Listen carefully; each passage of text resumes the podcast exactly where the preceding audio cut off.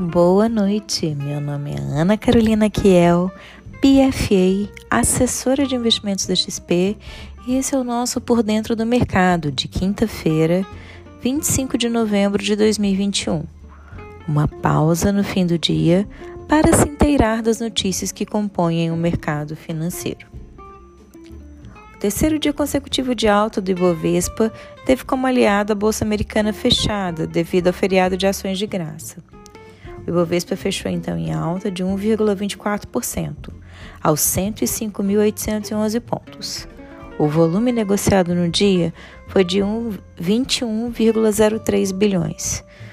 O Ibovespa Futuro, para dezembro de 2021, operava em alta de 1,56% aos 106.490 pontos nos últimos negócios do dia.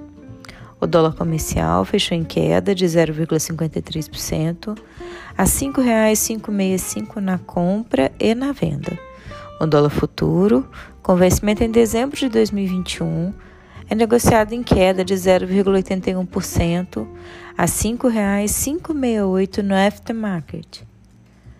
No mercado de juros futuros, os contratos mais curtos recuaram, mas os DEIs longos inverteram o sinal e passaram a subir. Na sessão estendida, o DI janeiro 23 recuava para 12,07%, DI janeiro 25 subia para 11,85% e DI janeiro 27 subia para 11,78%.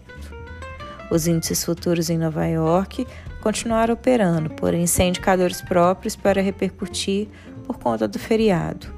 Dow Jones Futuro subiu 0,14%, o S&P 500 Futuro avançou 0,18% e o Nasdaq Futuro teve alta de 0,24%. Obrigada pela companhia, uma excelente noite e até amanhã.